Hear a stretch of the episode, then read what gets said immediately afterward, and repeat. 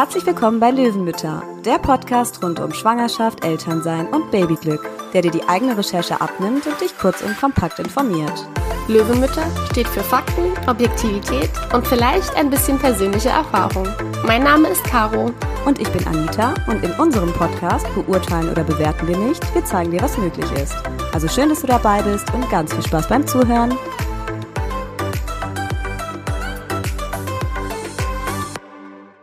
Hallo Anita.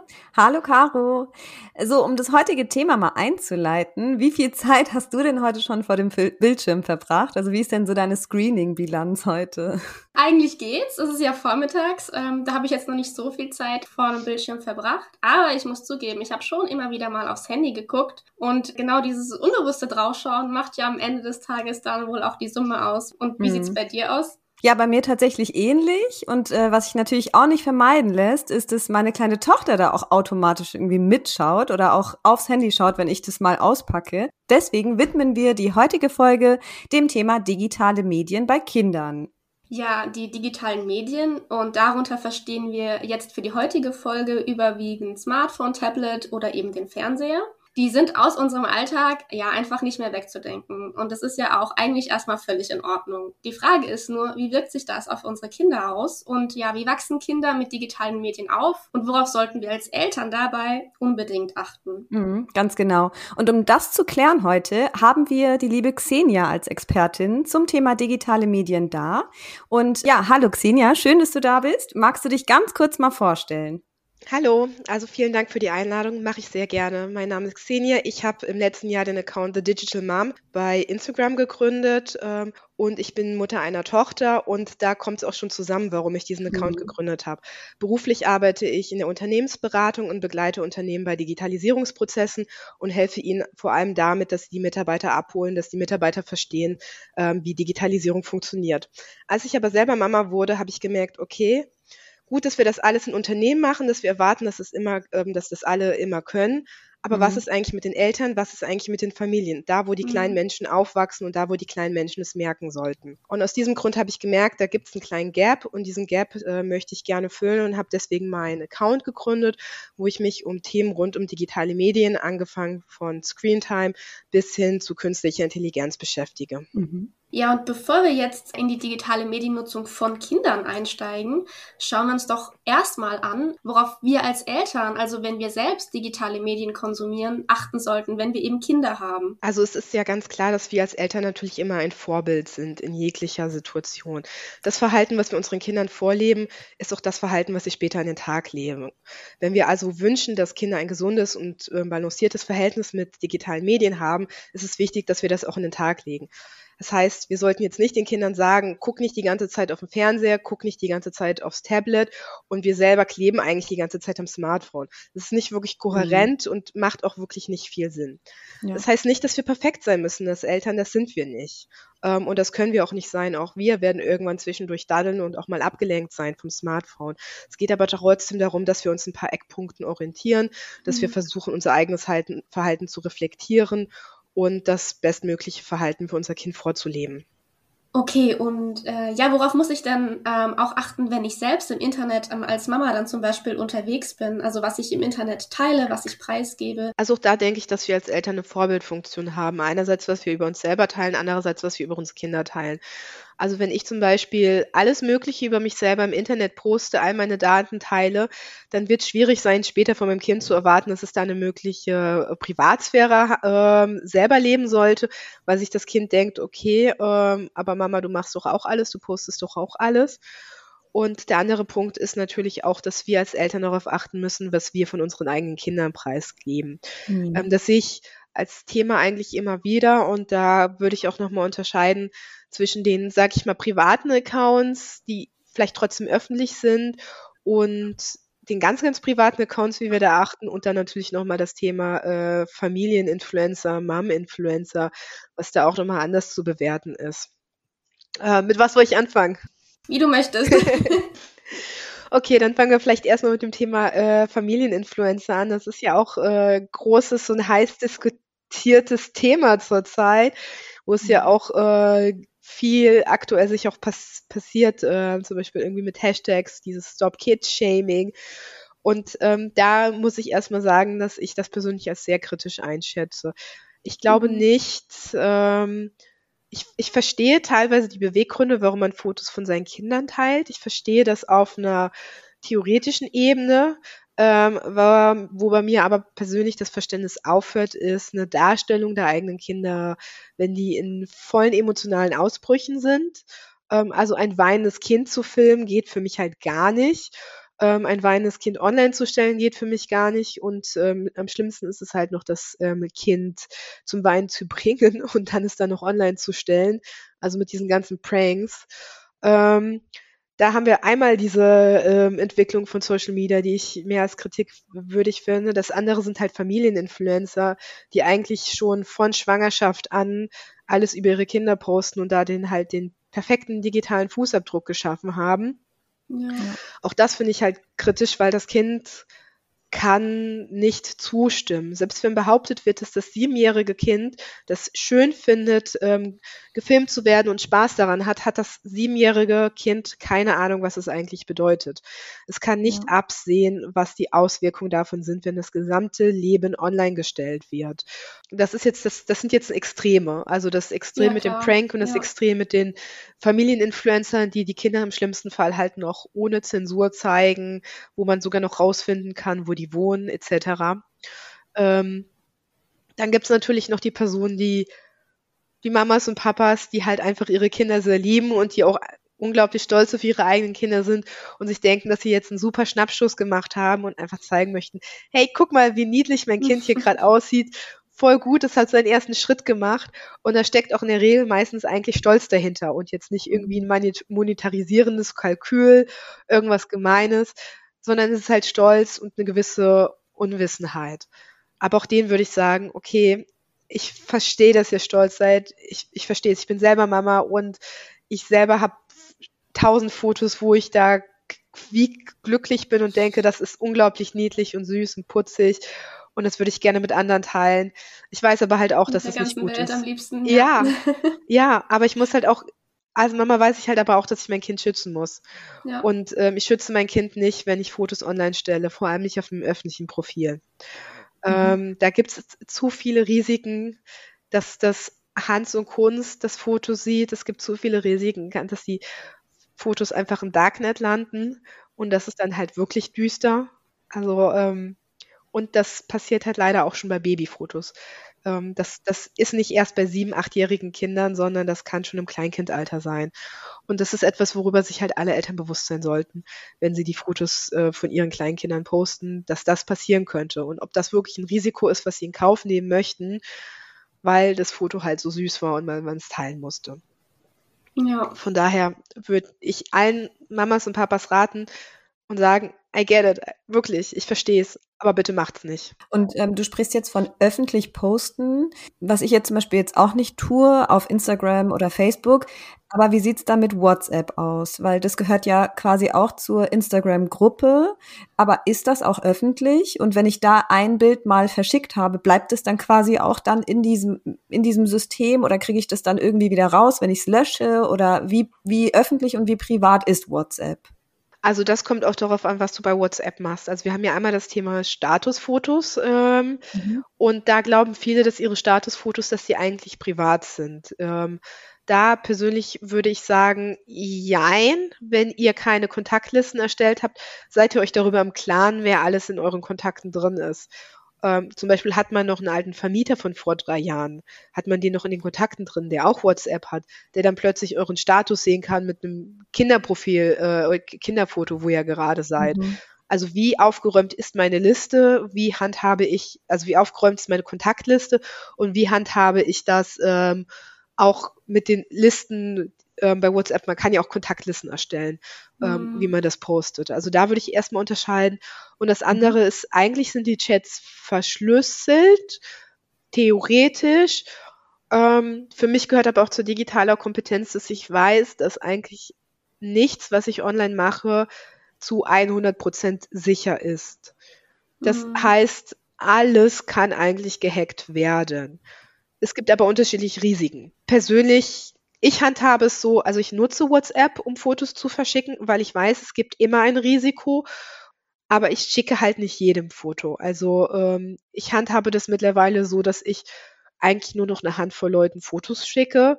Also ich schicke zum Beispiel meinen Eltern ähm, Fotos auch über WhatsApp. Ich weiß, dass da ein Risiko da ist. Ich schätze das persönlich als eigentlich ja. eher gering ein. Aber was ich nicht, nicht, nicht mehr mache, ist, dass ich ähm, Fotos zum Beispiel an Personen schicke, mit denen ich, die ich zehn Jahre nicht mehr gesehen habe. Ja, also apropos Fotos machen, wie siehst du das, wenn man äh, ständig Videos und Fotos von seinem Kind macht? Was denkst du darüber? Also meiner Meinung nach kommt es halt darauf an, wie oft man das macht. Reden wir jetzt irgendwie davon, dass man 10, 15, 20 Fotos macht, wenn man im Urlaub ist, vielleicht 40? Oder reden wir davon, dass ich wirklich 200 Fotos jeden Tag mache in Alltagssituationen? Ähm, persönlich finde ich es grundsätzlich nicht schlimm, wenn man regelmäßig Fotos macht. Ich verstehe das auch, dass man halt die Momente festhalten möchte. Ich sehe es persönlich kritisch, wenn man äh, das Kind ständig bei seinen Tätigkeiten unterbricht, also bei jedem mhm. Spielen, dann die Kamera rauszückt, ähm, das Kind abgelenkt wird und dann vielleicht auch nicht mehr gescheit weiterspielen kann. Und da würde ich als Mama tatsächlich einfach darauf achten, ähm, was muss sein und ähm, was ist jetzt vielleicht schon zu viel. Fällt ja. mir vielleicht zum Beispiel auf, dass mein Kind ähm, sich selber durch eine Kamera sieht, verhält es sich dann schon anders, wenn ich die Kamera draufhalte? Dann würde ich wahrscheinlich ein bisschen langsam machen. Mhm. Wenn das Kind sich davon nicht beeindrucken lässt, dann ist es, glaube ich, vollkommen okay. Was ich aber nicht mhm. machen möchte, ist irgendwie Mamas zu shame, weil die halt gerne Fotos von ihren Kindern machen. Ich verstehe das, man möchte halt die Augenblicke ja. festhalten. Und ähm, da ist es ja auch schön, wenn man das eine oder andere Foto hat. Mhm. Ja, um das nochmal ein bisschen abzugrenzen, in der heutigen Folge geht es uns eher um Kleinkinder, also zum Beispiel so bis zum Alter von drei Jahren. Ähm, aus deiner Sicht, findest du ähm, es wichtig und auch richtig, Kinder unter drei Jahren schon ähm, an digitale Medien heranzuführen? Also ich würde hier erstmal differenzieren, ähm, was unterschiedliche Richtlinien sagen und wie man es dann in der Praxis macht. Mhm. Also es gibt ja große Institutionen, es gibt zum Beispiel die WHO, es gibt auch die Bundeszentrale für gesundheitliche Aufklärung, die haben alle Richtlinien rausgegeben zum Konsum von digitalen Medien. Äh, in Deutschland ist man relativ streng unterwegs, da sagt man keine Screamtime unter drei Jahren. Ähm, Im Ausland ist man da ein bisschen lockerer und da sagt man, 18 Monate beziehungsweise zwei Jahre. Mhm. Ich persönlich finde, dass drei Jahre auch eher unrealistisch ist, mhm. ähm, was jetzt wirklich das Mama-Sein betrifft ja. und finde die Orientierung von zwei Jahren eigentlich ganz gut. Ähm, persönlich würde ich immer vorschlagen, die Screamtime unter zwei Jahren möglich zu minimieren ähm, also nicht stattfinden zu lassen, wenn es nicht gerade sein muss. Also wenn man zum Beispiel im Survival-Modus ist und dann gerade nicht mehr kann, ähm, dann ist es irgendwie was anderes, als wenn man jetzt, sage ich mal, gerade ähm, das Kind, das zehn Wochen alt ist, da eine Stunde mhm. vor den Fernseher setzt. Das ist, da würde ich da nochmal das Ganze differenzierter betrachten. Ja. Und ab zwei Jahren kann man dann gerne anfangen, die Kinder locker daran, an die digitalen Medien heranzuführen. Natürlich jetzt nicht sofort mit fünf Stunden am Tag und ähm, mit den Bling-Bling-Formaten, die total laut sind und wo alle zwei Sekunden eine neue Sequenz geschnitten wird, sondern schön langsam und, ähm, mhm. und altersgerecht. Und das heißt natürlich auch nicht, dass man vor zwei Jahren, dass man denen gar keine Medien zeigen kann. Ähm, da kann man ja auch noch anderes einführen, wie beispielsweise eine Tony-Box, ähm, Musik hören, ähm, Hörbücher. Also das ist ja nicht komplett ausgeschlossen, dass man immer Stille im Haus haben muss.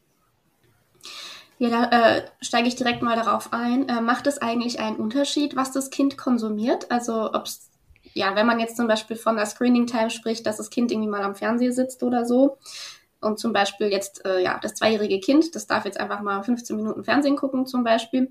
Ja, ist es da ein Unterschied, ob das jetzt irgendwie eine Wissenssendung schaut oder irgendwie rein irgendwie was zur Unterhaltung? Also wie, wie bewertest du das? Also es kommt darauf an. Das ist immer so die Lieblingsantwort äh, von allen. Also es kommt darauf an, was das äh, Sinn und Zweck sind. Also zuerst einmal würde ich unterscheiden zwischen einer Sendung, die zum Beispiel schädlich sein könnte für das Kind. Also ich würde natürlich kein zweijähriges Kind ähm, von Fernseher setzen und etwas gucken lassen, was jetzt komplett überfordert, was vielleicht auch nicht altersgerecht ist und was sogar verängstigen könnte. Mhm. Also da hingegen muss man natürlich definitiv darauf achten. Dann, wenn man allerdings das Ziel hat, dass das Kind zum Beispiel durch die Sendung etwas lernen könnte, also wie, wie neue Wörter, da muss ich dann auch sagen, dass es vermutlich nicht in dem Alter stattfinden wird, nicht im Kleinkindalter. Wenn die mhm. Kinder älter sind, ist es was anderes. Da gibt es auch Studien, die zeigen, okay, bei älteren Kindern, zum Beispiel im, im, Vorschulalter mit fünf, sechs Jahren, die können durchaus auch neue Wörter und neues Wissen mhm. von Sendungen aufnehmen. Aber so ein zweijähriges Kind kann noch nicht richtig ähm, durch eine Sendung lernen. Das ist aber auch, glaube ich, okay. Also das ist, ähm, wenn man sich auch dessen bewusst ist und nicht denkt, okay, ich setze mein zweijähriges Kind jetzt dahin, ähm, lass es 15 Minuten eine Sendung gucken und danach hat es jetzt 20 neue Wörter gelernt, das ist halt der falsche Ansatz. Ja. Du hast jetzt auch gerade von altersgerecht gesprochen. Mhm. Gibt es denn da auch so eine Art Prüfsiegel ähm, oder irgendwie sowas in der Art, an dem ich als Mama dann erkennen kann, ob eine Sendung auch äh, oder auch eine App oder sowas ähm, für das Kindesalter entsprechend geeignet ist oder vielleicht sogar pädagogisch wertvoll wäre? Ähm, also hast du da irgendwie eine Empfehlung, worauf man da achten kann? Ähm, ja, bei Serien oder Filmen gibt es ein Siegel. Das Siegel kennen wir, glaube ich, auch alle. Das ist die FSK. Ähm, und FSK hat Altersstufen zwischen 0, 6, äh, 12, 16 und 18. Da muss ich aber direkt den Hinweis geben, das ist keine pädagogische Prüfung. Also wenn der Film jetzt ab 0 Jahren geeignet ist, heißt es trotzdem nicht, dass es pädagogisch sinnvoll für ein zweijähriges Kind ist in dem Fall heißt es dann einfach als Mama da selber hinzugehen oder als Papa und sich die Sendung dann anzuschauen. Also erstmal zu gucken, ich würde jetzt ein zweijähriges Kind nichts gucken lassen, das FSK 6 ist. Mhm. Ähm, das würde ich nicht machen lassen, sondern schon, was ist jetzt in dem Pool, was ähm, quasi altersgerecht ist und dann nochmal reinschauen gucken, was, ähm, was ist da geeignet. Und gerade in dem jungen Alter würde ich gucken, dass die Sendungen jetzt nicht zu überfordernd sind. Also wie es vorhin sagte, nicht zu bling bling, nicht zu viele Schnitte, dass es jetzt auch pädagogisch geeignet ist. Ähm, also Bobo Siebenschläfer ist zum Beispiel eine relativ langsame Sendung, die äh, total einfach gehalten ist und damit überfordert man das Kind halt jetzt noch nicht direkt so von Anfang an.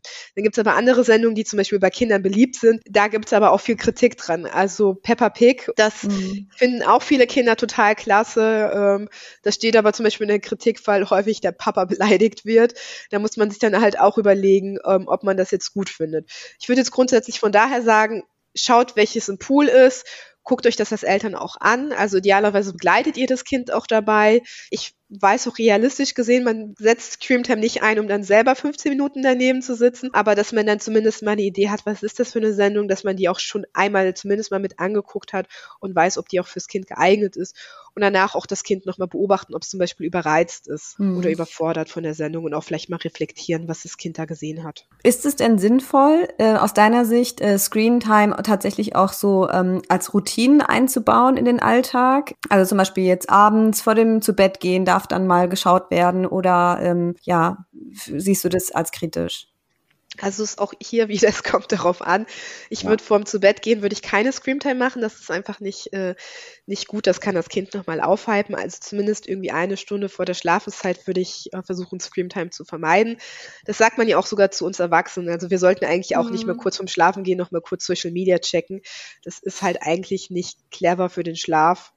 Ähm, ähnlich würde ich es für die Kinder handhaben grundsätzlich finde ich es auch nicht, finde ich, kann, können Routinen auch förderlich sein. Man kann ja auch kleine Rituale schaffen und dann zum Beispiel sagen, okay, Freitagabend haben wir jetzt Filmabend äh, mit Mama und Papa beispielsweise äh, oder Mama und Mama, wie auch immer, ähm, und ähm, schaut dann zusammen einen Film, hat vielleicht Popcorn dabei. Das kann ja auch was unglaublich Schönes sein. Und in dem Sinne finde ich es auch gut. Von daher würde ich es situationsabhängig machen. Und ähm, ja, wie siehst du das, dass man Screentime zum Beispiel auch mal zum Belohnen oder Ablenken einsetzt? Ähm, also ähm, zum Beispiel, ja, wenn mal Haare geschnitten werden müssen oder die Fingernägel gekürzt werden und ähm, ja, man sein Kind dann für die Zeit zum Beispiel ja auf dem Handy spielen lässt. Wie, wie schätzt du das dann ein? Theoretisch nicht gut, sollte eigentlich nicht gemacht werden. In der Praxis muss es halt manchmal sein. Warum theoretisch nicht gut? Kannst du da noch mal genauer? Genau, das kann ich äh, kann ich gern ausführen. Also man ja. sagt, dass dass es einerseits die Frustrationstoleranz und dass es eine Selbstwirksamkeit von Kindern mhm. reduzieren könnte. Ja. Also einerseits habe ich einen Belohnungsmechanismus, dass das Kind denkt, okay, ich mache etwas nur, weil ich eine Belohnung bekomme, ich mache es nicht aus einer inneren Motivation heraus. Andererseits können wir auch die Frustrationstoleranz eben reduzieren, weil wir dann sagen, ähm, also wenn das Kind zum Beispiel genervt ist, weil es mit einer Situation nicht klarkommt und dann geben wir ihm ein Tablet in die Hand, dann lernt es nicht mit der Situation klarzukommen, sondern mhm. es wird abgelenkt durch was anderes. Das heißt, in der Theorie ist es eigentlich nicht gut, das zu machen, weil das Kind es eben theoretisch lernen sollte, die Zeit durchzustehen, was das Zähneputzen betrifft, was das Haare schneiden betrifft. Ich weiß aber auch in der Praxis, dass es halt manchmal nicht, dass es einfach sein muss. Mhm. Und ich finde, auch hier ist mein Ansatz immer, was ist jetzt das größere Übel, bevor ich jetzt meinem Kind irgendwie, ähm, ich sag mal, in so einen Würgegriff setze, um ihm dann die Zähne zu putzen, wie man es früher gemacht hat, weil mhm. es sich halt mhm. tagelang weigert, ist für mich eigentlich das Tablet eher die bessere Lösung. Mhm. Klar könnte man sagen, okay, man setzt sich als Mama jetzt noch mal eine halbe Stunde lang hin oder als Papa und ähm, wartet und hofft, dass es und erklärt und erklärt und hofft, dass das Kind das von alleine macht. Manchmal hat man selber nicht die Ressourcen, manchmal klappt es halt trotzdem nicht. Ja. Und dann ist es halt immer die Frage, ähm, wie realistisch ist es in dem Moment. Ja. Da, da fällt mir gerade so das Bild ein, wie man im Restaurant sitzt und dann am Nachbartisch dann einfach die Familie mit dem kleinen Kind und das Tablet oder das Handy ist halt in der Hand. Ne? Das sieht man ganz häufig. Ja. Ja, ja, manchmal geht's halt tatsächlich nicht anders. Ja, ich habe früher, als ich noch kein Kind hatte, immer gedacht, das würde ich niemals machen und wie kann man nur? Aber jetzt, wo ich selber Mama bin, da kann man es schon nachvollziehen. Also da denkt man wirklich, muss man manchmal abwägen, was ist jetzt das größere Übel, tatsächlich, wie du sagst. Und dann ähm, ist es halt manchmal so. Ja. Ja, die besten Eltern haben halt keine Kinder, wie man so schön sagt. Hm. Und ähm, die Theorie ist halt eine Sache und ich finde es auch immer absolut wichtig, dass man sich darin orientiert und ja. dass man es auch versucht einzuhalten. Aber manchmal geht es einfach nicht anders. Und wenn es dann halt nicht anders geht, dann darf man sich da halt eben auch kein schlechtes Gewissen machen. Ja, genau. Es darf halt nicht die erste, schnellste Lösung sein, ne? Ähm, aber man, es ist auch nicht verwerflich. Man darf da jetzt auch nicht sich schlecht fühlen, wenn es mal dazu kommt.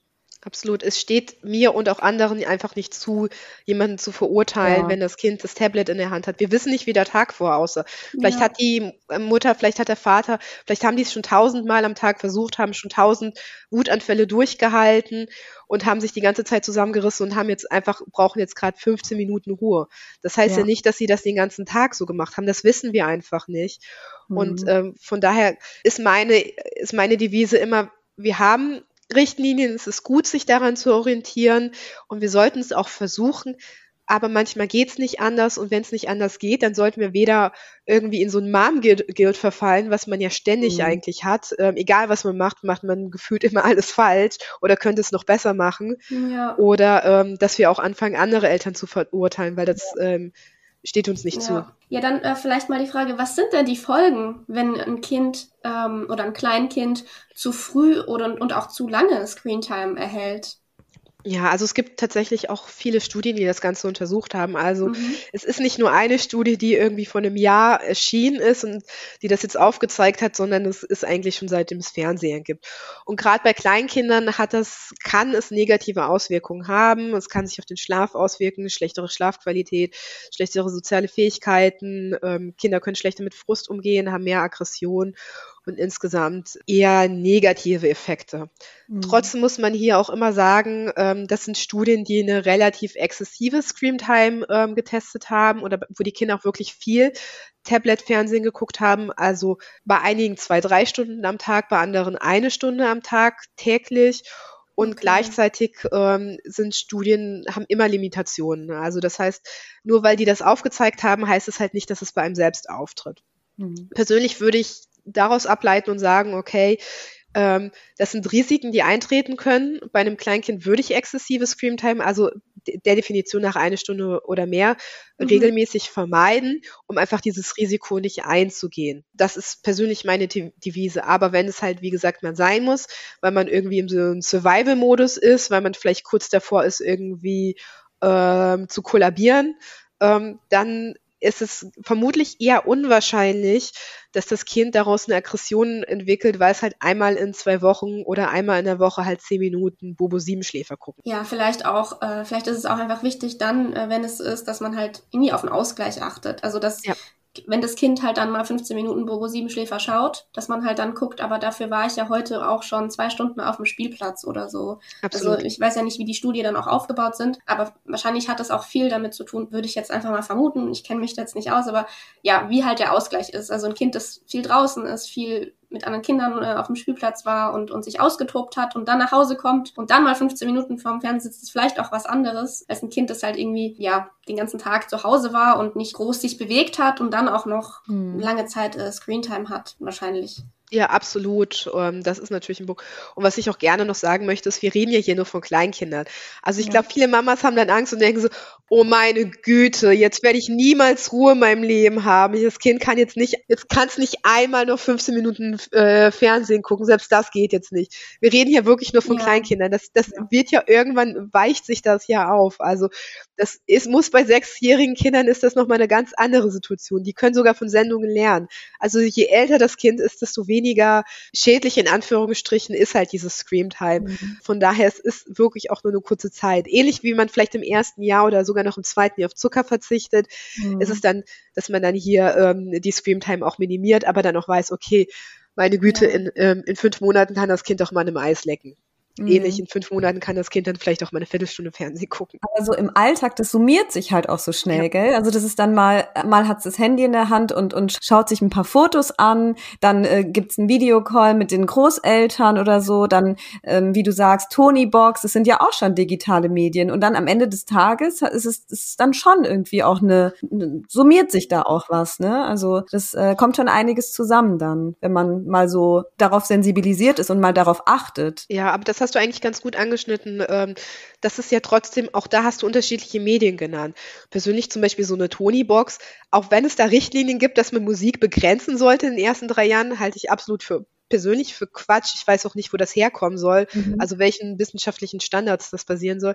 Wenn das Kind jetzt eine Stunde Tony-Box am Tag hört, wüsste ich jetzt nicht, was daran schlimm ist. Also Mhm. äh, wenn es dazu tanzt oder irgendwas oder sich eine Geschichte anhört, wüsste ich jetzt einfach nicht, warum das negative Auswirkungen hat. Ich habe tatsächlich auch mal dazu recherchiert ähm, und habe einfach nichts gefunden, ob's, ob Podcasts, Hörspiele schädlich sein können für Kleinkinder. Hm. Ähm, das würde ich jetzt erstmal außen vor klammern. Denn das Zweite, was du genannt hast, ist der Videocall mit den Großeltern. Mhm. Und das ist eigentlich was richtig Gutes, was du genannt hast, weil das ist eine Ausnahme. Ähm, Hm. Videocalls mit Großeltern, FaceTime gilt nicht als die klassische Screamtime. Also das ist was Hm. komplett anderes, als wenn mein Kind jetzt ähm, Paw Patrol guckt, als wenn es mit den Großeltern telefoniert. Okay. Ähm, das ist so, also das ist wirklich die Ausnahme, wo man sagt, da ist das Screamtime vorher äh, vollkommen in Ordnung.